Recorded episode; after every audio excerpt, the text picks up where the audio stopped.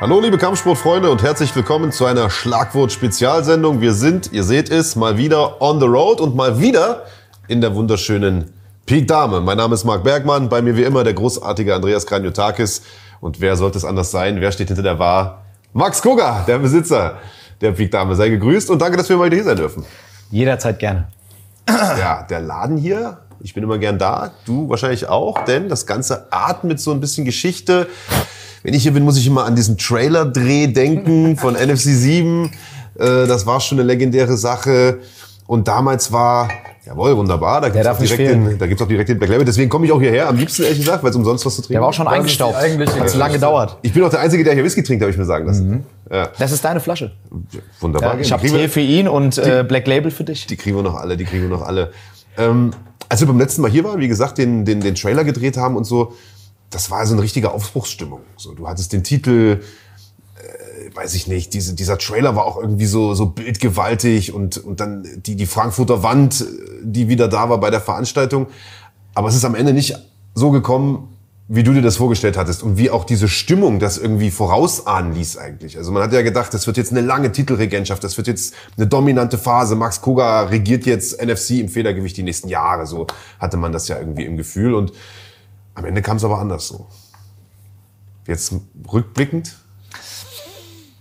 Rückblickend muss ich einfach sagen, dass ich trotz, äh, die Niederlage war natürlich bitter, muss man ganz klar sagen. Die Enttäuschung war groß. Ähm, ich habe das ja auch schon mal gesagt gehabt, dass äh, trotz der Niederlage die Frankfurter extrem noch krasser wie nach dem Trabelsi-Kampf zu mir gehalten haben. Also das Feedback war gigantisch, auch überall, wo ich hier in der Stadt war, äh, in den Cafés. Also es war überhaupt nicht so. Es ist vielmehr so, dass äh, die Leute jetzt wirklich, und das ist auch das, wofür ich dankbar bin, hinter dieser Story dass die äh, darauf warten, wie geht es jetzt letztendlich weiter. Es ist jetzt nicht so, okay, bumm, es war der, der Hype war da und jetzt äh, haben wir einen Cut, sondern es, es ist vielmehr so, dass äh, die Leute wissen wollen, wie das Ganze jetzt weitergeht, was jetzt der nächste Schritt ist. Also ich werde permanent gefragt, ob ich äh, einen Rückkampf gegen äh, Jano anstrebe, ob ich äh, die Herausforderung gegen Mert annehme. Und ähm, also die Leute sind wirklich intuit und warten einfach nur drauf, was ist. Ähm, zu der Niederlage. Ich muss ganz ehrlich sagen, dass äh, ich von meinem hohen Ross äh, runtergeholt wurde. Und das hat mir gut getan. Denn ähm, ich habe mich sehr hart auf den Trabelsi-Kampf vorbereitet. Und dieser Kampf lief, lief mehr als ideal. Und ähm, es war einfach so, dass ähm, ich diesen Kampf so, sag ich mal, technisch äh, im Griff hatte, dass ich mir gesagt habe, das war jetzt, und ich meine, Trabelsi, Mo ist ja auch nicht irgendjemand, der hat schon gegen sehr, sehr gute Leute gekämpft und äh, hat äh, gute Leute auch äh, schlecht aussehen lassen. Und ich dachte mir halt einfach, ich mache genauso weiter. Dann habe ich, äh, sag ich mal, dieses Ding so ein bisschen weitergeschaukelt. Dann war Jano da und äh, ich dachte mir halt einfach, er kann eh nichts machen. Und das ist halt das Geile am MMA-Sport, es kann immer was passieren. Und genau das ist passiert. Härter hätte es mich nicht treffen können. Und ähm, das hat, ähm, ich habe viel, ich musste sehr, sehr tief in mich gehen und musste mich fragen, wo war wirklich, wo war der Haken an dieser ganzen Sache, wo war der grundlegende Fehler? Und der grundlegende Fehler war einfach eine gewisse Art von Arroganz. Einfach, dass ich mir gesagt habe, ich habe so viel Erfahrung, ich, hab, ich bin starker Allrounder, ich kann eh mit allen mein Ding machen und äh, habe das Ganze unterschätzt und das darf man halt niemals machen. Und äh, das hat mich letztendlich äh, dazu bewegt, dass ich einfach eine Schippe drauflegen muss, noch besser werden muss und äh, das ist meine Motivation, damit ich dann wirklich diesen Titel lange halten kann. Bedeutet mh, so ein bisschen die Idee da, oder das, was, was du dir selber erzählt hast, wir erzählen uns immer gerne Geschichten, ähm, ist, ich habe schon so viel erlebt, ich war draußen in der weiten Welt, international gekämpft, habe da meine Erfahrungen gesammelt. Da, wo ich herkomme, da wollen die alle noch hin. Also was sollen die mir hier entgegensetzen? Das war, das war Genau, quasi die das ist es, Einstellung. ja. Und seitdem ist es ja erstmal eine Weile lang ruhig geworden äh, um dich. Normalerweise sagt man ja, wenn man vom Pferd fällt, schnell wieder aufsteigen. Jetzt ist es ein bisschen, ein bisschen Zeit ins Land gegangen. Wie hast du die Zeit verbracht? Warum äh, ist es so lang gewesen? Ähm, ich muss sagen, nach dem Kampf äh, war ich, ich war verletzt und ähm, hatte einen Orbitalbruch. Und ähm, das hat diese ganze Situation noch mal so ein bisschen, ähm, sag ich mal, verschärft. Denn es ist so, dass äh, wenn die Augenhöhle bricht, dass man, ja, das braucht einfach Zeit. Das braucht Zeit und äh, ich bin einfach auch an so einem Punkt, mir geht es gut. Und viele haben mich auch gefragt, willst du weitermachen? Willst du überhaupt? Äh, das ist ja, das ist ja jetzt nicht einfach. Das ist Kämpfen. Und äh, man hat es gesehen, es kann manchmal auch ganz schön, äh, ganz schön hart ausgehen ohne Zweifel will ich mehr wie je zuvor. Und ähm, die Pause, es hing einfach damit zusammen, dass ich verletzt war. Dann ähm, hatte ich natürlich eine Auszeit vom Gym. Ich äh, musste mich neu sammeln und äh, ja, das hat einfach dazu äh, geführt, dass ich halt diesen Break hatte. Gab es auch so eine mentale Delle? Also, weil du sagst gerade, die Leute kamen auf dich zu und haben dich gefragt, willst du weitermachen? Es war eine harte Verletzung, es war eine, äh, es war eine bittere Niederlage. Äh, hast du dir jemals selbst die Frage gestellt, ob du weitermachst? Oder war von Anfang an klar, okay, das ist nur ein Rückschlag und ich komme zurück? Von Anfang an klar. Also es ist nicht der erste Rückschlag. Nach jedem Rückschlag bin ich stärker zurückgekommen, viel stärker wieder vor. Und ich habe die, scheinbar habe ich oder ich bin einfach diese Art von Mensch, diese Art von Kämpfer. Ich brauche manchmal dieses Drama, um härter zurückzukommen, um besser zurückzukommen. Ich brauche diesen Tiefschlag. Ich muss in dieses Loch fallen und mich wieder und mich wieder äh, hochkämpfen. Und das ist jetzt einfach wieder dieser Moment. Und das ist halt auch die Challenge. Das macht das Kämpfen aus. Es ist nicht nur, dass ich verloren habe, schnell verloren habe, den Titel verloren habe. Ich habe mich verletzt und äh, es ist tatsächlich die Frage, die im Raum gestanden hat. Niemals von meiner Seite aus, aber die, die Community, die Leute um mich herum, die dann sagen, muss er das machen? Er war jetzt schon überall, hat überall auf der Welt gekämpft und äh, ist jetzt hier. Oh, warum, warum will er das machen? Und warum? Die Sache ist die, ich habe das äh, vor dem Jano-Kampf schon gesagt, ich will ähm, maßgeblich dazu beitragen, dass dieser Sport in Deutschland wächst. Ich habe den Einfluss, ich habe die Mittel, ich habe das Know-how, ich war überall und ich will einfach, dass äh, dieser Sport in diesem Land groß wird. Und das muss man einfach hier an vorderster Front tun. Ich habe Angebote aus dem, also ich habe Angebote aus dem Ausland, dass äh, aber es steht für mich nicht in Frage. Ich will hier sein. Ich will äh, in Deutschland, für Deutschland kämpfen. Und ähm, wir haben diesen ganzen Prozess auch verfolgen können in den, letzten, in den letzten Monaten. Es gab eine Riesenwelle. Die Welle ist nach wie vor da. Und das belegt ja einfach nur, dass wir irgendwas richtig machen. Ne? Jetzt hast du ja quasi als einer der antreibenden Kräfte diese Welle auch mit nach vorne gebracht, äh, mit aufgebaut. Dann hast du jetzt eine Zeit lang an der Seitenlinie gesessen, alleine wegen der, ähm, wegen der Verletzung. Wie hat sich das angefühlt? Also nicht aktiv auf der Welle zu surfen, quasi mit, mit dabei zu sein, sondern zusehen zu müssen. Und hast du das erwartet, was passiert ist? Denn äh, Jano kam, kam, ja aus dem Kampf mit dir. Da haben auch alle gedacht, oha, wenn der den Cobra so umlegt, äh, dann äh, Gnade mehrt Gott. Ja, und dann äh, ist es doch irgendwie anders gekommen. Hast du das alles so erwartet? Wie war das für dich da jetzt als, als unbeteiligter Dritter zugucken zu müssen? Zuallererst war äh, diese Situation, dass man als Außenstehender das Ganze betrachtet, äh, das ist eigentlich so das Allerentscheidendste für mich selber gewesen, denn ich bin jetzt einfach mal im Abseits, also ich stand im Abseits und kann äh, die Situation einfach wirklich fühlen, wenn man gewonnen hat oder verloren hat, aber man ist weiterhin in diesem Race dann äh, steckt man ja trotzdem drin. Ich war komplett draußen jetzt erstmal aus dem Ganzen und ähm, habe umso mehr äh, gefühlt, wenn ich im Gym war, wenn ich die Jungs besucht habe, wenn ich beim Training zugeschaut habe, ich will auf die Matte, ich will auf die Matte und dieser Abfuck ist so gigantisch groß gewesen, dass ich nicht trainieren kann, dass ich nicht kämpfen kann. Teilweise schon unerträglich.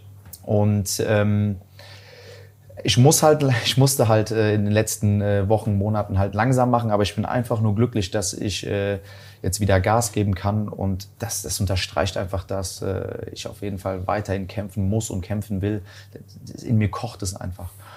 Ähm, zu der Kampfsituation mit Mert und Jano. Ähm, ich muss persönlich sagen, dass ich natürlich Jano vorne gesehen habe. Also es war mein Favorit. Trotzdem ähm, ist es natürlich auch so gewesen, dadurch, dass Mert äh, gesagt hat, dass er direkt gegen mich kämpfen will, als äh, sollte er gewinnen, hat es natürlich auch interessant für mich gemacht. Und ähm, ich war äh, relativ neutral, was, dieses, was den Ausgang äh, des Kampfes angeht. Und äh, ich habe mich äh, für Mert gefreut. Der hat einen super Kampf hingelegt. Es war ein typisch taktisches MMA-Duell. Ähm, aber äh, ja, Wir haben einen Kampf, der im Raum steht, oder? Und da kommen wir mit Sicherheit gleich nochmal drauf zu sprechen. Da kannst du dich drauf verlassen. Ich würde ganz gerne noch einen kleinen Sprung zurück machen, denn also erstens mal Respekt äh, zu der Aussage, dass du gesagt hast, ich wurde von meinem hohen Ross runtergeholt und ich war da vielleicht ein bisschen zu hochnäsig. Das ist ja, äh, glaube ich, etwas, das viele Kämpfer insgeheim wissen, aber sich nicht auszusprechen wagen oder es zumindest äh, nicht vor laufenden Kameras aussprechen würden. Ähm, diese Erkenntnis zu haben, ist ja schon mal etwas, woran man reift. Ähm, es ist ein Vorwurf, der auch häufig kam, so in den, in den Kommentarspalten von YouTube. Da kommen allerlei Vorwürfe, aber offensichtlich scheint der ja zumindest ein bisschen gestimmt zu haben, wenn du es wenn selbst äh, dir eingestehst. Worin hat sich das deiner Meinung nach geäußert, dieses, dieses hohe Ross oder dieses, äh, diese, diese Arroganz, hast du es, glaube ich, vorhin genannt? Äh, hast du nicht ausreichend trainiert? War es die Strategie auch in dem Kampf? Denn wir haben jetzt den Kampf von Mert gesehen, der aus meiner Sicht eine Strategie angewendet hat, die ich eigentlich von dir erwartet hätte in einem Kampf gegen den starken Striker Janu. Aber dadurch, dass du natürlich vorher gegen einen anderen starken Striker mit Momo sehr, sehr gut aussahst im Stand, hast du vielleicht gedacht, okay, mit dem halte ich auch noch mit? Oder worin hat sich diese Arroganz, wie du es genannt hast, geäußert? Nicht durch das Trainingscamp. Ich habe äh, immer mein, meine Trainingscamps sind immer hart und immer. Es ist mehr die Einstellung zum Kämpfen gewesen, dass ich gesagt habe, ah, ich nehme das alles mal ein bisschen auf die leichte Schulter mhm. und äh, ich wurde eines Besseren belehrt. MMA ist einfach nichts, das man einfach mal so auch ausprobieren kann, dass man sagt, ah, ich will jetzt einfach mal in den Käfig gehen und äh, mal gucken, weil es kann einfach auch äh, was Hartes passieren. Ganz oder gar nicht. Ja, so ist es. Und ähm, ich habe auch gerade in dem Kampf gegen Jano gemerkt, dass der das so sehr wollte. Er wollte das mehr wie ich. Und das ist das Ding. Das ist das Ding. Und äh, jetzt will ich es wieder genauso wie, äh, wie immer, wie vor Superior, wie vor Respect. Diese ganzen Zeiten, wo ich einfach, ich will das Ding einfach wieder hierher holen. Ich will diesen Titel haben. Und ähm, das hat mir einfach gefehlt. Also das Training war super. Das Training lief gut, die ganze Vorbereitung lief gut. Aber das ist halt das Ding. Ich bin zu... Äh, ich bin sowieso in Stresssituationen sehr entspannt und äh, ich würde auch sagen relativ klar. Ähm, aber es war halt einfach zu, ja, zu, das Mindset war zu sloppy. Das war das Ding. Leichte Schulter. Ja, ist einfach so. Und dann kann genau das passieren. Und dann passieren diese Sachen natürlich auch. Dann passiert es genauso. Jetzt sind wir ja gerade in den Kommentarspalten ähm, bei YouTube und Co. Die sind natürlich, naja, mit Vorsicht zu genießen. Ähm, aber wenn man sich auch mal deine Kampfbilanz anguckt, dann sieht man, es gibt eben diese Ausreißer da drin. Es gibt diese frühen K.O.s, die du einfach eingesteckt hast in deiner, in deiner Karriere. Das ist ja erstmal so ein Fakt. Hm. Ist das irgendetwas, was du für dich selber auch analysiert hast? Also warum hast du noch, wenn ich das richtig erinnere, keinen K.O. in der dritten Runde irgendwann kassiert, sondern immer wenn, dann passiert es direkt am Anfang. Hast du darüber schon mal nachgedacht? Selbstverständlich. Das ist, symbolisch gesehen kommt mir das vor, als wäre das jedes Mal dann wie so ein Wachrüttler. Das ist, ich werde wieder bomb zurück ins wirkliche Geschehen geholt und muss mir klar werden oder muss mir die Frage stellen, wie entwickle ich oder wie definiere ich mich neu? Wie bastle ich mich als Kämpfer in meiner, meiner jetzigen Lebenssituation neu zusammen? Und äh, so ist es halt auch wieder gekommen. Und es waren immer wieder, wenn es passiert ist, waren das, äh, lag das tatsächlich am gleichen Ding. Mhm muss man einfach sagen. Dieses Wache, dieses, diese Präsenz, dieser Momentum, den ich irgendwie lebe, aber ich lebe ihn nicht so bewusst, wie das ein starker Kämpfer eigentlich tun sollte. Und äh, jedes Mal nach diesen, nach diesen Dingern kam ich halt, äh, kam ich als anderer zurück. Okay, Max, aber die Frage ist, wie verhinderst du, dass das nochmal passiert? Prinzipiell kann immer alles passieren. Also es kann genauso nochmal passieren. Ähm, es kann aber natürlich auch genau andersrum passieren. Das Schöne ist ja, es muss getestet werden. Und äh, ich bin zu 100 Prozent bereit. Die Frage ist, wie, wie verhinderst du, dass es aus diesem Grund nochmal passiert? Also du hast jetzt gesagt... Das ist eine Einstellungssache. Diese Einstellungssache ist schon justiert. Ja. Es wird jetzt einfach nur Zeit, dass ich wieder ganz normal, äh, ganz normal Hardcore in mein Training einsteige, so wie immer und, äh, und performe.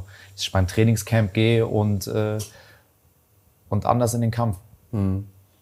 Und dann hast du, im Idealfall gewinnst du den nächsten Kampf und den Kampf danach auch und den Kampf danach auch. Und dann, wie verhindert man, dass man wieder dahin kommt, dass man denkt, ey, ich bin on top of the world, mir kann keiner was. Oder kann man das nicht verhindern? Kämpfen ist sowas Spezielles. Ich meine, du kennst es ja auch.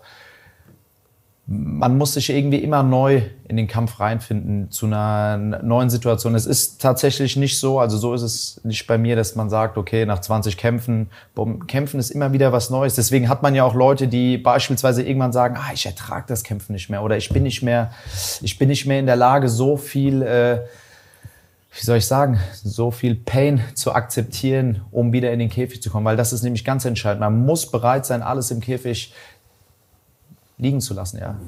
Man muss äh, alles hergeben und ich bin bereit dazu. Ich war es auch davor. Davor war ich halt einfach nur, ja, habe ich das zu leicht genommen. Und das ist halt die Lektion, die ich daraus äh, schließe. Und ich meine, das ist eine Lektion, die man auch fürs Leben mitnehmen kann. Und äh, so ist es halt auch mit dem Kämpfen. Das ist nicht unbedingt so, dass man sagt, es sind immer wieder, äh, sage ich mal, Spiralen, in denen man sich wiederfindet, aber es sind halt einfach äh, Entwicklungsschritte. Man muss dazu auch natürlich sagen, dass äh, man nicht gegen irgendwelche Leute kämpft. Das sind alles auch Leute, die nach ganz oben wollen. Das heißt, man muss einfach äh, diesen gleichen, diese gleiche, äh, dieses gleiche Feuer in sich wiedererwecken. Mhm. Manchmal verliert man das, manchmal wird es ein bisschen schwächer und manchmal wird es halt wieder voll gegossen mit Benzin, wie in meinem Fall. Bedeutet aber gleichzeitig, dass du dir jetzt quasi für den nächsten Kampf sicher sein kannst, dass das Feuer brennt, die Einstellung, die du brauchst, ist da. Aber letztlich musst du dann nach jedem Kampf nochmal in dich gehen und hören, okay, habe ich noch die Einstellung, die ich Muss brauche? man das nicht immer? Ja, Irgendwo- klar. Klar, wenn man jetzt, ich meine, ich mache den Sport ja nicht seit, seit gestern. Ich bin jetzt seit über einem Jahrzehnt Profi und ähm, man muss sich immer irgendwo in seinem Leben wiederfinden und ähm, muss das Kämpfen halt einordnen. Aber es prägt mich einfach. Es hat mich zu dem gemacht, was ich, äh, was ich heute bin. Es ist Teil von meinem Charakter und äh, wie gesagt, ich will es so hart wie äh, noch nie zuvor. Ich habe nach dem Kampf alles so eingerichtet, dass, äh, ich das, dass ich noch optimaler trainieren kann. Ich habe hier im Haus eine komplette Wohnung eingerichtet, umgebaut zum Gym. Es sind komplette Matten, Airline-Bikes. Ich habe alles vor Ort. Ich habe, ähm, so, als ich wieder anfangen durfte zu trainieren, angefangen äh, mit Fabrizio zu arbeiten. Der ist dann zu mir gekommen und äh, ich habe mir die Sachen so, sag ich mal, logistisch auch leichter gemacht. Und äh, ich gehe ins Gym. Ähm, zu meinen, zu meinen Trainingszeiten. Aber wenn ich mal morgens äh, trainieren möchte, habe ich alles vor Ort. Ich habe alles vor Ort, um, äh, um zu trainieren. Und das macht halt auch die Erfahrung aus. Ich weiß ja, was notwendig ist. Ich weiß ja, worauf es bei mir ankommt. Und ähm, ja, ich habe halt, ich meine, man muss immer wieder davon sprechen, was macht man wirklich dafür? Eine ganze Wohnung umzubauen, damit man idealer trainieren kann, damit man sich die Coaches herholen kann. Oder das ist ja schon mal, das ist ja schon mal ein recht irgendwo auch radikaler Schritt. Und ich meine das auf jeden Fall ernst. Jetzt ähm, ist die Dame natürlich auch äh, so ein bisschen dein Baby. Du betreibst es hier in dritter Generation und du bist im Nachtleben groß geworden. Du bist hier im Bahnhofsviertel groß geworden. Aber äh, seitdem wir dich hier besuchen kommen, merkt man, ähm, dass hier natürlich auch eine Menge passiert. Hier wird umgebaut, ihr habt völlig neue Konzepte, hier ist richtig Alarm und äh, du, du bringst das Ding hier schon voran und bist da natürlich auch sehr, sehr eingebunden. Ist das vielleicht auch etwas, das vielleicht diese Niederlage mitverantwortet hat, dass der Fokus bisschen stärker jetzt auf dem Laden hier liegt. Den Laden gibt's schon seit, äh, weiß ich nicht, 50 Jahren, 70 Jahren. Äh, aber äh, du steckst da jetzt schon gefühlt noch mal mehr rein, oder? Ich würde mal so sagen, dass äh, der Raum für andere Sachen, die ich früher gerne gemacht habe, dass der sehr, sehr klein geworden ist. Also früher hatte ich viel mehr Zeit, um äh, Kaffee trinken zu gehen, um andere Aktivitäten zu machen. Jetzt dreht sich halt alles äh, um Peak Dame und um den Sport. Und diese ganzen kleinen Lücken, die sind halt, äh, die sind halt äh, sehr, sehr wenig geworden, sehr rar geworden. Aber ich mache das gerne. Es ist ja nicht so, dass ich sage, okay, ich muss das jetzt äh, so machen, hoffentlich bin ich dann irgendwann fertig. Nee, es kann von mir aus auch die nächsten zehn Jahre genauso weitergehen. Das ist gar kein Ding.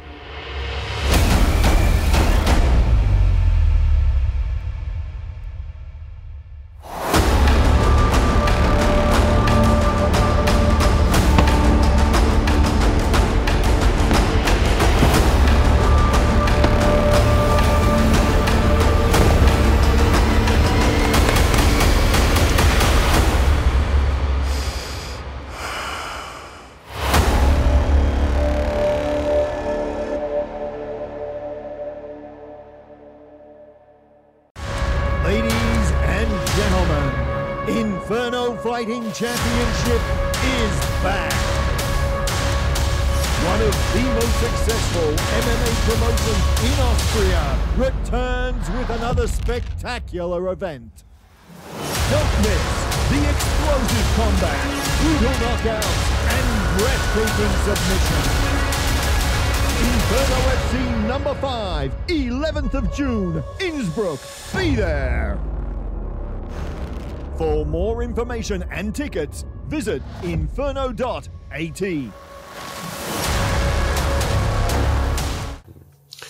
Jetzt äh, Stichwort weitergehen. Äh, du hast es gerade schon selber angesprochen. Es gibt einen neuen äh, Champion, Mertes Yildirim. Der hat im Vorfeld schon gesagt, wenn ich das Ding hole, wäre mein absoluter Traum, das Ding gegen Max Koga zu verteidigen. Ganz respektvoll, ohne Trash Talk. Er sagt, das ist einfach ein erfahrener Mann. Das das wäre so ein Traum von mir. Und wir beide hatten uns ja schon mal unterhalten. Ich glaube, im Cage war das oder so. Ich weiß gar nicht mehr ganz genau, wo ich dir die Frage im Vorfeld schon gestellt hatte. Wen hättest du denn lieber? Den, äh, den Titelkampf gegen, gegen einen Mert oder den Rückkampf gegen Jano? Für den Fall, dass Mert gewinnt. Und damals hast du, ich weiß gar nicht mehr, was du geantwortet hast. Du sagst, eigentlich wäre der Rückkampf schon wichtig. Ja, Wie, wie siehst du es denn jetzt? Ich sehe es genauso. Also zuallererst ist die Priorität, den Titel wieder hierher zu holen. Das, was ich gesagt habe nach dem Jano-Kampf, das ist Priorität Nummer eins. Aber dass äh, ich äh, noch gewisse andere Sachen zu klären habe, die noch offen sind, die, das liegt mir natürlich auch nah. Ich würde gegen Mert kämpfen. Im Idealfall hole ich den Titel. Jano hat es ja auch gesagt, er kämpft gegen Trabelsi. Und dann trifft man sich wieder für die zweite Runde. Damit könnte ich sehr gut leben und das ist die Story, die, die doch brutal wäre. Für alle. Da könnten wir definitiv auch mitleben. Ja, ich glaube auch, äh, die MMA-Fans werden da ganz gut bedient. Da hätte man ja schon. Das Geile ist ja auch, dass es so, es gibt ja schon verschiedene Lager, es gibt verschiedene äh, Gruppierungen und äh, das ist immer, finde ich, immer ein, geile, ein geiles Indiz dafür, dass, dass das in die richtige Richtung geht. Das ist, äh, ist geil. Auch äh, als Mert äh, über mich gesprochen hat, war das schon wieder ein ganz anderes Gefühl, ein ganz anderes äh, Ding, was diesen Kampf angeht. Wir hatten ähm, mit äh, Trabelsi und mir halt einfach äh, das absolute Hassduell.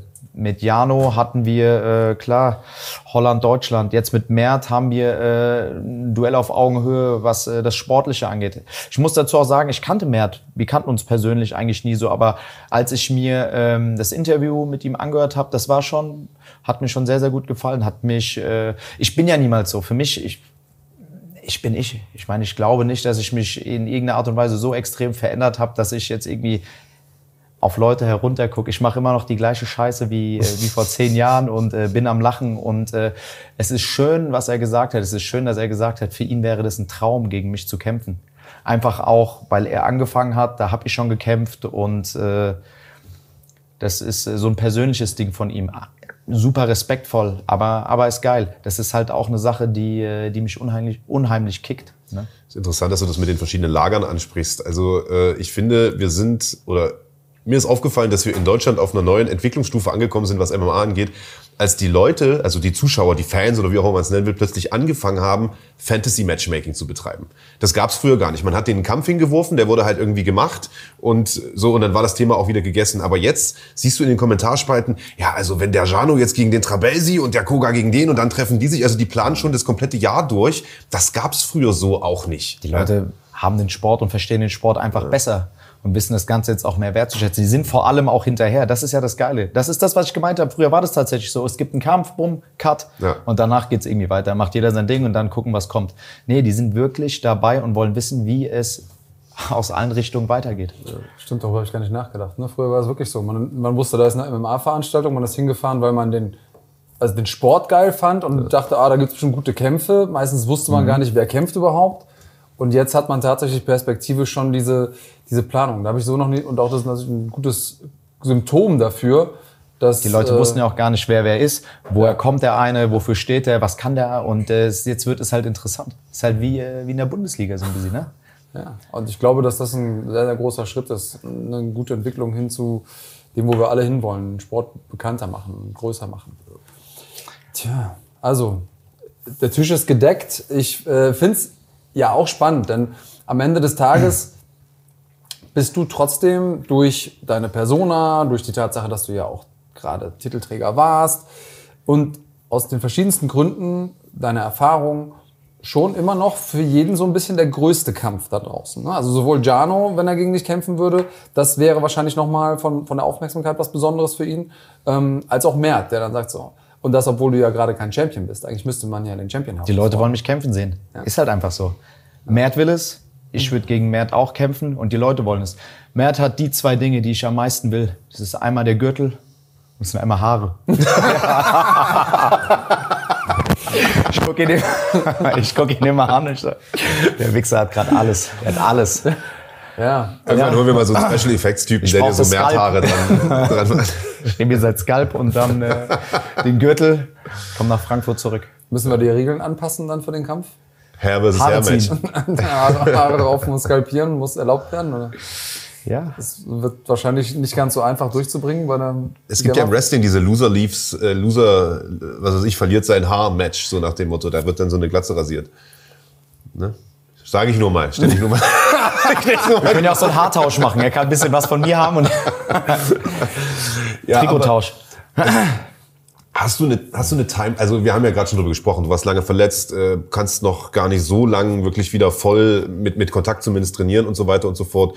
Ähm, wann wäre denn so ein, so ein Kampf überhaupt? Also ich meine, Mert will den Kampf. NFC will den Kampf, die Fans will den Kampf. Also ich glaube, den zu machen wäre jetzt kein Problem, weil du sagst, du willst ihn auch. Wann könnte man den machen?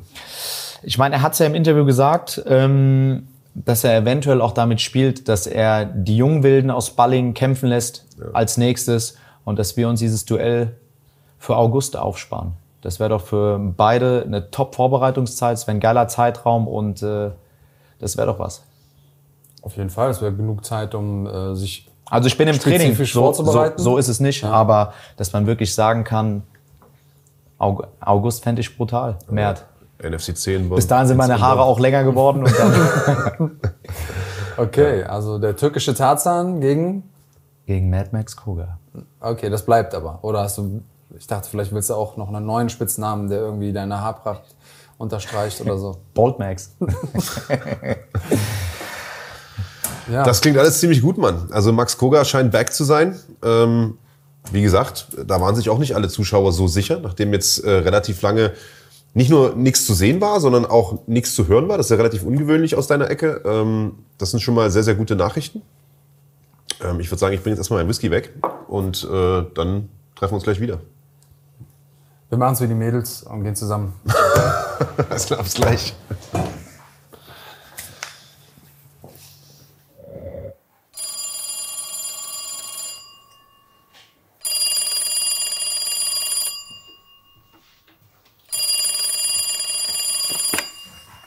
Hallo?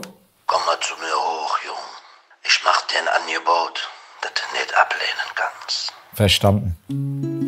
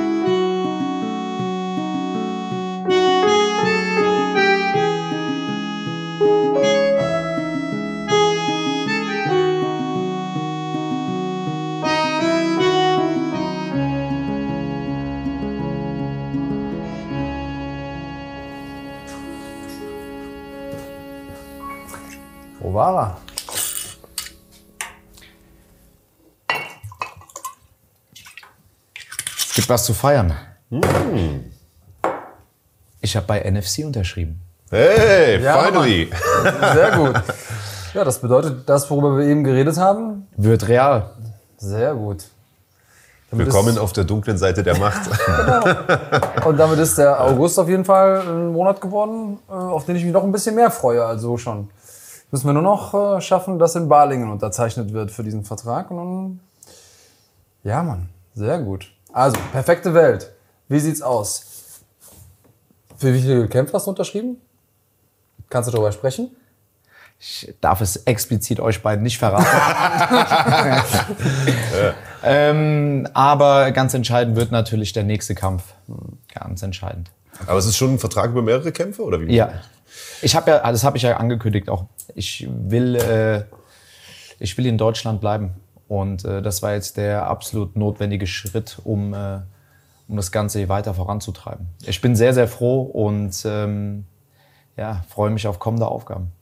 Das ist schon ein Novum, ne? Das gab es ja so auch noch nicht, dass äh, Kämpfer in Deutschland Verträge langfristig unterschreiben. Also das ist ja auch ein Schritt zum, 100 Prozent. zum Wachstum des Sports, sage ich jetzt einfach mal. Also natürlich gut für die Kämpfer auf der einen Seite, klar, ihr wisst genau wann und wie viel und was auch immer. Aber es ist natürlich auch gut und für den Veranstalter, der planen kann, der jetzt auch vielleicht noch mehr investieren kann und gucken kann. Das Ganze ist ja auch so wichtig, dass die, dass die Kämpfer verstehen, dass hier in Deutschland was passiert, dass es hier in die richtige Richtung geht, dass wenn man sagt, okay, ich entscheide mich für den deutschen Markt, dass das äh, auch Potenzial hat für die Zukunft, dass es möglicherweise interessanter ist, als immer ins Ausland äh, zu flüchten. Ist für die Veranstalter gut, denn die bauen jemanden auf. Und für den Kämpfer ist es natürlich auch gut, denn die Fangemeinde ist ja, die ist ja hier. Na, wir haben immer das klassische Dilemma gehabt eigentlich von deutschen Veranstaltern, dass sie gesagt haben, okay, wir haben hier so eins, zwei gute, eins, zwei bekannte Leute, bieten denen Kämpfe, machen die groß, wobei natürlich haben die Veranstalter auch immer was davon, ähm, und dann sind die aber irgendwann weg, die Zugpferde. Und am allerschlimmsten und am deprimierendsten ist es eigentlich, wenn die dann ins Ausland gehen, kriegen dann da starke Gegner vor, vorgesetzt. Viele haben ja dann auch den Sprung ins Ausland zu früh gemacht und haben dann einfach sich übernommen in dem Moment, machen zwei, drei Kämpfe im Ausland und kommen dann so ein bisschen wie geprügelte Hunde wieder zurück und sind dann vom ähm, aus Promoter-Sicht ein bisschen verbrannt, weil gerade eben irgendwie drei, drei äh, äh, Niederlagen im ähm, Gepäck und da muss man die neu aufbauen und dann hauen die wieder ab. Also das ist so eine so eine Negativspirale gewesen. Das ist ja, das, das sehe ich ja genauso. Das ist ja, das ist ja auch in der Vergangenheit immer, immer wieder das gleiche Spiel gewesen. Ich bin jetzt das deutsche Zugpferd und zeige, dass es halt auch anders geht. Dafür muss man halt auch einfach mal die Entscheidung fällen, dass man sagt, äh, ich bleibe jetzt, ich bleib jetzt hier in Deutschland. Ja, super Commitment. Und ich glaube, dass das auch was ist, was, was der Szene gut tut. Ähm, es gibt ja auch noch andere, die langfristig unterschrieben haben. Und ich glaube, dass dann, du hast das vorhin so Fantasy-Matchmaking genannt, Marc, dann kann das natürlich nochmal ganz anders stattfinden. Weil dann hat man sehr viel weniger X-Faktoren in der Gleichung, sondern man weiß ganz genau, okay, der ist auf jeden Fall für lange Zeit da, der ist für lange Zeit da. Und dadurch ähm, ja, wird es automatisch spannender und man hat viel mehr Optionen. Und dann hat man auch die Chance, dass Leute nicht nur über den Kampf an sich sprechen, sondern auch über das, was, was kann dann passieren. Und so. Finde ich, find ich super. Also da bin ich, äh, bin ich ein großer Freund von. Also ich würde ja gern mit dir anstoßen, aber ich weiß, wenn du trinkst, dann richtig. Du hast mal, glaube ich, gesagt, wenn, dann muss das ganze Schiff mit sinken. Äh, das wollen wir jetzt heute vielleicht nicht unbedingt. Deswegen ähm, stoße ich einfach mit mir an, so wie immer, äh, wenn ich mit Andreas unterwegs bin. Und Eine Klausel war aber auch, dass äh, du mir das verfickte Biko endlich geben musst. sonst, hätte ich, sonst hätte ich das ganze Ding nicht unterschrieben. Also, oh, weißt du, Das muss Marc noch weiß ich nicht, ob da NFC die finanziellen Mittel hat, um, äh, um das zu bezahlen. Aber also jetzt mal Spaß beiseite. Das ist natürlich auch ein starkes Signal. Andreas hat es gerade gesagt. Ähm, es gibt äh, einige andere, die auch langfristige Verträge unterschrieben haben mit NFC. Das sind äh, überwiegend äh, junge, aufstrebende Kämpfer, ähm, die wir auch bei NFC aufgebaut haben, wo es natürlich total Sinn macht, äh, die zu verpflichten. Aber das jemand, der ein gestandener Veteran ist und der, du hast es ja gerade selbst auch gesagt, der Optionen hat, nicht nur in Deutschland, sondern auch im Ausland zu kämpfen, so einen Deal unterschreibt, ist natürlich auch ein Commitment nicht nur für NFC, sondern für diese deutsche Szene, für diesen deutschen Markt. Und ähm, das ehrt dich auf der einen Seite. Äh, auf der anderen Seite ähm, finde ich, ist es auch eine coole Sache für die Fans, die jetzt äh, sozusagen wissen, da passiert noch mehr in den nächsten Monaten, in den nächsten Jahren, als wir jetzt ohnehin schon gesehen haben in der letzten Zeit. Also von daher, ähm, Zukunft wird spannend. Ähm, dann würde ich sagen, reden wir über dich weiter, wenn der Kampf spruchreif ist gegen Mert. Das ist ja dann auch nicht mehr so lange hin. Da werden die Gespräche jetzt wahrscheinlich bald anfangen. Es gibt aber noch eine Menge andere Sachen zu besprechen, äh, was den Dunstkreis MMA Spirit angeht äh, und so weiter und so fort. Ähm, zunächst mal einfach auch Interesse halber die Nachfrage, wie geht's Montana? ihm geht soweit gut. Ähnlich äh, wie, äh, wie es bei meinem Kampf gegen Jano war, ist er halt einfach äh, hardcore abgefuckt von seiner Leistung. Von was, man kann da nicht wirklich von Leistung sprechen. Es ist äh, relativ äh, ja, überschaubar, was passiert ist. Und äh, ja, er muss jetzt natürlich auch, muss sich neu, neu sammeln. Die Vorbereitung an sich, äh, ja, er hat sich super gefühlt. Er hatte extreme Lust, aber es lief halt alles absolut scheiße. Es lief absolut scheiße und äh, daran, ähm, das muss man halt erstmal verdauen. Aber das macht einen Kämpfer halt aus, dass man dann äh, am Ende des Tages auch wieder wachsen kann. Ja. War das einfach nur ein schlechter Tag oder gab es da ein Grundsatzproblem? Weil, also von den Skills her, brauchen wir uns nicht unterhalten, ist Montana ja ein Top-Mann. Aber das war dann doch schon sehr, sehr dominante, sehr dominante Performance von, von Holodenko. Am Ende des Tages, glaube ich, muss Montana sich diese Frage stellen. Ich kann das nicht für ihn äh, beantworten. Ich persönlich finde, dass er eigentlich ein Riesentalent ist. Ähm, und dass er, er hat es bei dem Turnier gezeigt, dass er in der Lage ist, auch wirklich Top-Leute in seiner Division zu schlagen. Ärgerlich ist es dann natürlich, wenn er als Favorit in ein Matchup geht und äh, dann so performt. Dass man dann immer wieder, es ist halt schwer kalkulierbar. Und äh, es spielt keine Rolle, was ich mir für ihn wünsche oder was ich glaube. Es muss am Ende des Tages einfach er entscheiden. Oder muss er wirklich, äh, ja, muss er wissen, was er will. Und also vielleicht so ein bisschen anmaßend, aber da du ihn ja kennst, dass, da du Teamkollege bist, aus, aus seiner Perspektive, was müsste er tun, um wieder back on track zu kommen? mir sind natürlich ein paar Sachen aufgefallen. Wir sind sehr eng miteinander. Wir haben uns sehr, sehr gerne. Ich trainiere auch ultra gerne mit Montana. Es ist aber nun mal so anders wie zu meiner Zeit, wo, wo sich eigentlich äh, nicht so viele Leute für diesen Sport interessiert haben, sondern es ist mittlerweile so, dass wenn er beispielsweise auch hier in die Peak Dame gekommen ist, dass die Leute wissen, ah, das ist Montana, der ist auch Kämpfer und äh, man kriegt sehr, sehr viel Input von außen. Auch sehr, sehr viel Input, der in dem Sinne eigentlich nicht so viel wert ist, weil die Leute gar nicht beurteilen können, ist der gut, kann er was, ist der krass oder nicht und äh, damit muss man erstmal zurechtkommen. Und ich bin es ja, ich bin es ja gewohnt. Ich bin das Nachtleben gewohnt und ich bin es einfach jahrelang schon gewohnt gewesen, dass ich hierher komme. Ich habe meinem Vater Gut Nacht gesagt, bin dann hochgegangen, habe geschlafen. So lief meine Vorbereitung ab. Mich hat dieses Thema Party äh, gar nicht so extrem interessiert, dass ich was verpassen könnte. Er ist dagegen halt jung. Er ist zehn Jahre jünger wie ich und ähm, für den ist es natürlich noch anders. Ganz andere Reize, ganz andere Einflüsse, die auf einmal hinzukommen. Ich will nicht sagen, dass sich da irgendwie Starallüren äh, gebildet haben oder sowas. Das nicht. Aber es hat trotzdem, äh, denke ich, irgendwo auch Einfluss genommen.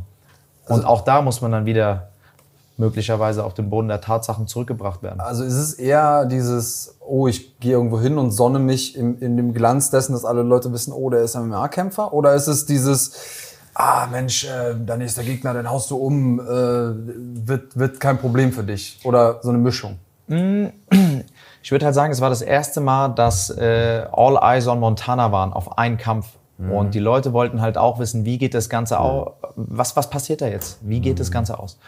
Ähm, dadurch entsteht ja auch eine gewisse, gewisser Druck, eine gewisse Erwartungshaltung. Und er hat zuvor halt äh, sowas noch nie, äh, noch nie gespürt. Er hat das noch nie erlebt. Und das ist halt einfach äh, ein Gehirngeficke, wenn man dann von links und rechts, äh, die, er will nicht die enttäuschen, er will vielleicht nicht ein paar Mädels enttäuschen, seine Freunde, neue Freunde, sein Team und äh, das Ganze nimmt Einfluss. Das ist halt die Kunst, dass man dann irgendwo trotz alledem so fokussiert ist und sein Ding hardcore durchzieht und performt, was ihm ja letztendlich dann nicht gelungen ist. Da sind wir ja eigentlich wieder beim selben Punkt, weil so eine Erfahrung hat man noch vor fünf Jahren in Deutschland nicht machen können. Dieses Ding, All Eyes on Me, ja, wie du so schön gesagt hast, das war einfach in Deutschland in der Breite nicht möglich. Dass du irgendwo hingekommen bist und Leute dich tatsächlich erkannt haben und gesagt haben, ach Mensch, ja, du hast ja den Kampf anstehen. Das war nicht so. Und ja, ich hatte auch das Gefühl, das war einer der, der äh, Main Events auf, dem, äh, auf der Fightcard, wenn es um die Wahrnehmung geht um, oder um das Interesse der, der Leute. 100%. Ja, und das ist in, so früh in der Karriere natürlich auch so ein Ding, das mal mitgemacht zu haben, macht was mit einem. Äh, lass uns mal in die andere Richtung gucken. Warst du beeindruckt von Hol- Holodenko in dem Kampf? es ist so ein doppelseitiges Schwert. Also es ist auf der einen Seite war ich enttäuscht über Montanas, äh, was er da gemacht hat. Er ist äh, vor den Shoot-Eingängen geflüchtet, anstatt mitzuringen, was er im Training äh, gemacht hat. Er hat an seinem Jiu-Jitsu stark gearbeitet und er hat wirklich äh, eine gute Entwicklung äh, genommen. Also ich war eigentlich fest davon überzeugt, wenn er, wenn er konzentriert bleibt, wird er ihn schlagen. Ähm, es ist vielmehr so, dass äh, Holodenko so in dem Sinne nichts zu verlieren hatte. Der ist gekommen, hat einfach sein Ding durchgezogen und hat ihn äh, überrumpelt und hat ihn halt einfach geschlagen. Und ähm, deswegen, Holodenko hat, äh, hat auf jeden Fall Eier bewiesen, ist äh, reingegangen und hat äh, sein Ding einfach durchgezogen. Dazu gehört ja auch was, in dem Moment Klar, so zu ja. performen, denn der Druck war ja auch Und war noch lustig. Seiten. Ja, Und war noch lustig dabei. das stimmt. Ähm, Wie viel Prozent war, und äh, ich meine das jetzt auch überhaupt nicht despektiert, ich mag Montana auch, wie viel Prozent war von dieser dominanten ähm, Vorstellung, dass äh, Montana einfach an dem Tag, sag ich mal, den Abzug nicht gefunden hat oder nicht in den Kampf gekommen ist? Und wie viel Prozent war, Holodenko war an dem Tag einfach der bessere Mann? Ich meine, ich kenne Holodenko nicht, ich kenne seine Skills nicht, deswegen ist es immer schwierig, äh, über ihn zu sprechen. Ähm, ja, Montana hat überhaupt nicht performt. Ich weiß, was er machen kann. Und was er da gezeigt hat, äh, war halt nichts. Und das ist halt das Bittere. Es ist nicht so, dass Holodenko dann äh, nach drei Runden äh, zum Sieger erklärt wird man hat gesehen, dass Montana sich äh, gut geschlagen hat. Da war einfach nichts. Also nicht viel. Es gab diesen Armbar-Attempt und äh, im, Stand konnte er auch nicht so viel zeigen. Und das ist dann natürlich, äh, das ist dann halt das Bitterste, weißt du? Und gerade für so eine junge Karriere, das Turnier lief, äh, lief gut, hat leider verloren im Halbfinale und äh, jetzt waren die Leute gespannt. Er hat ja auch viele Leute äh, zur NFC gebracht, die auch so mit dem Sport nichts zu tun haben. Ganz andere Leute wieder, neue Leute und die auch wirklich gespannt waren. Und ich, man muss halt einfach auch sagen, wenn er diese Leute überzeugt, sind es ja auch neue Fans, die zum Sport äh, dazukommen. Und äh, ja, so ist es halt. Man muss halt so, so geil das Gefühl vom Gewinnen ist, so bitter ist natürlich auch äh, die Niederlage. Ja. Die Montana ja aber schon kannte. Seine Karriere ging ja relativ steinig auch los und dann hat er diesen geilen Run gehabt im, im Turnier. Das heißt, äh, er, er, er kennt das schon, nochmal zurückzukommen, sich nochmal zurückzufighten. Kommt er jetzt nochmal wieder? Oder ist das Thema für ihn jetzt erstmal ad acta gelegt? Nee, nee, nee. Also viele Leute haben direkt erwartet, dass Montana jetzt äh, auf alles scheißt, dass er jetzt feiern geht und sagt, ach, ihr könnt mich alle mal am Arsch lecken. Ähm, überhaupt nicht so. Er war recht nüchtern. Ähm, er muss das Ganze immer noch verdauen. Wir haben natürlich auch ein freundschaftliches Gespräch geführt und äh, ich musste ihm natürlich auch sagen, was, äh, was ich von dieser ganzen Performance, von dieser Sache, von dieser Einstellung gehalten habe. Ähm, und das tut erstmal weh. Das tut erstmal weh. Jetzt liegt es an ihm, ob er das Beste daraus macht und äh, weiter dran arbeitet oder ob er sagt, ah, das geht mir alles auf die Eier, dieser Druck, dieser Stress. Das ist halt die Sache. Das liegt, wie gesagt, nur an ihm. Ich persönlich halte, dass er auf jeden Fall ein hartes Talent ist. Er ist brutal, einer der Besten in Deutschland. Und er hat es gezeigt, diesen Taste, was er eigentlich kann, das hat er schon mal, hat er schon mal äh, präsentiert.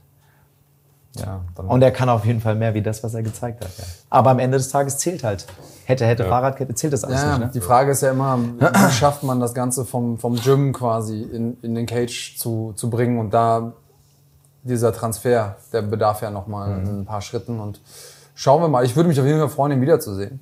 Ähm, auch der im wird schon Cage. wiederkommen. Äh, und, und auch gerne bald. Hoffen wir mal, dass da irgendwie auch alles verheilt, denn das sah schon einigermaßen eindrucksvoll aus, was er da mitgetragen hat aus dem Kampf.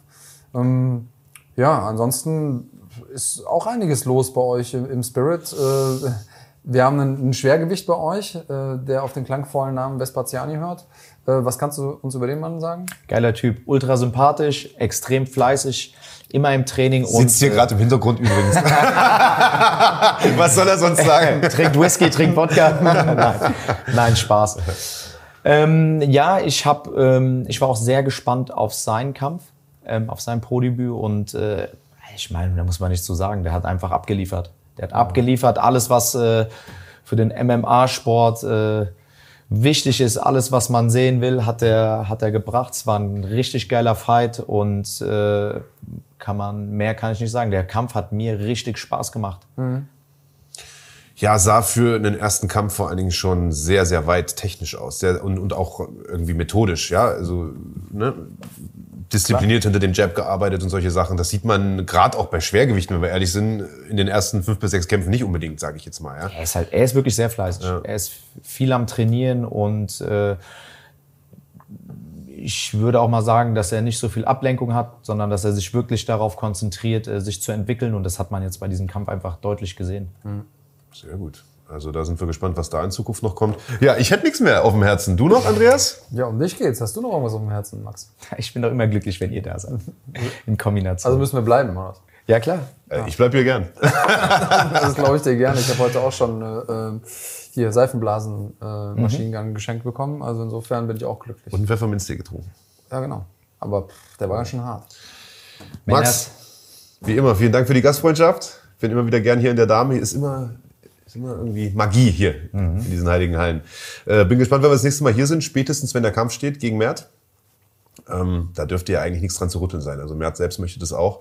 Ähm, von daher, äh, Neuigkeiten gibt's dann hoffentlich bald. Äh, das war's von uns für heute. In diesem Sinne, bleibt gesund. Und bleibt cremig. Prost. Da habe ich einmal das letzte Wort gehabt. Oh,